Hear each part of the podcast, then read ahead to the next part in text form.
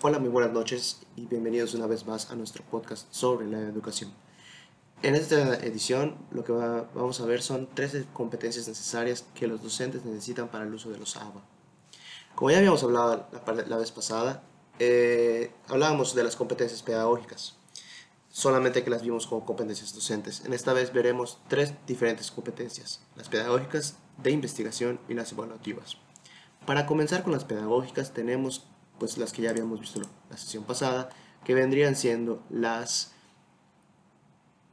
instrumentales y técnicas, a las cuales se refiere al conocimiento y el dominio de las herramientas y recursos tecnológicos con los que debe contar el docente, las interpersonales y las sociales, que vendrían siendo las habilidades que debe tener todos los docentes para relacionarse con los estudiantes de manera profesional, de integrar grupos y reconocer la diversidad que existe entre estos mismos, y las sistemáticas, que se refiere a las actividades, a las habilidades, perdón, para analizar las partes del todo la manera, o sea, la que les va a servir para idear, planificar o mejorar un proyecto formativo.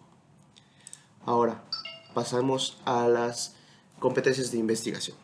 ¿Qué son las competencias de investigación? Bueno, vienen siendo las competencias que nos ayudarán a que los educadores logren interpretar, argumentar, proponer alternativas, preguntar y escribir a partir de la experiencia pedagógica de acuerdo a la problemática que caracteriza el aula y la escuela.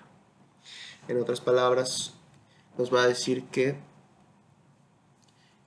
estos, los docentes deben de poder proveer esto de información a los alumnos y enseñarles a ellos mismos cómo buscar esa información en, el medio del internet que vendría siendo eh, nuestra fuente principal en estos momentos debido a la situación en la que nos encontramos eh, de la pandemia.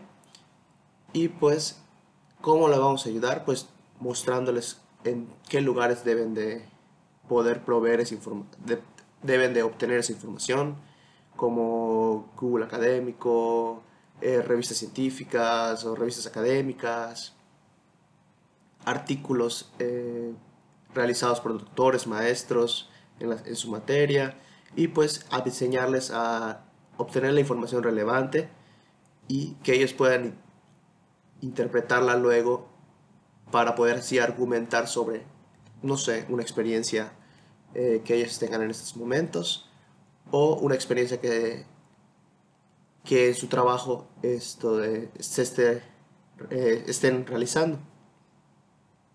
Ahora bien, vamos por las competencias evaluativas.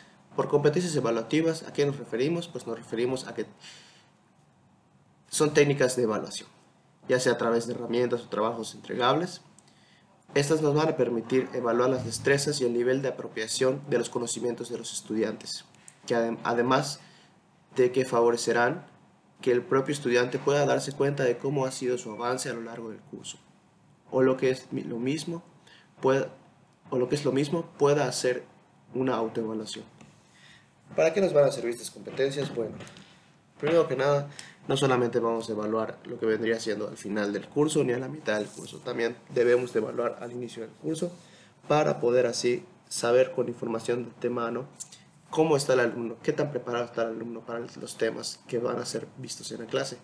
Y otro detalle es de que por la situación que nos encontramos y por el tema que estamos utilizando, estas competencias evaluativas se enfocarían a los ABA o a las clases en línea o las cursos en línea que estamos llevando en estos momentos.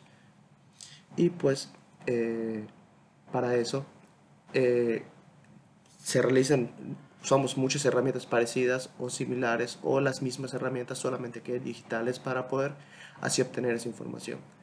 Así como al inicio de, de una clase podemos hablar con los alumnos, darles una pequeña introducción al tema o primero evaluarlos y luego darles una introducción. También los podemos evaluar durante el transcurso de, del curso para poder así ver qué información han retenido o cómo ellos interpretan esa información y pues también sirve para poder retroalimentarlos en lo que ellos estén bien o estén mal y así también como para reafirmar conocimientos que ellos tienen acerca de los temas. Y pues por el momento eso ha sido todo y que tengan una bonita noche. Espero escucharles en el siguiente podcast. Nos vemos. Hasta luego. Mi nombre, ha sido, mi nombre es Guillermo Lavilla y que tengan muy bonita noche.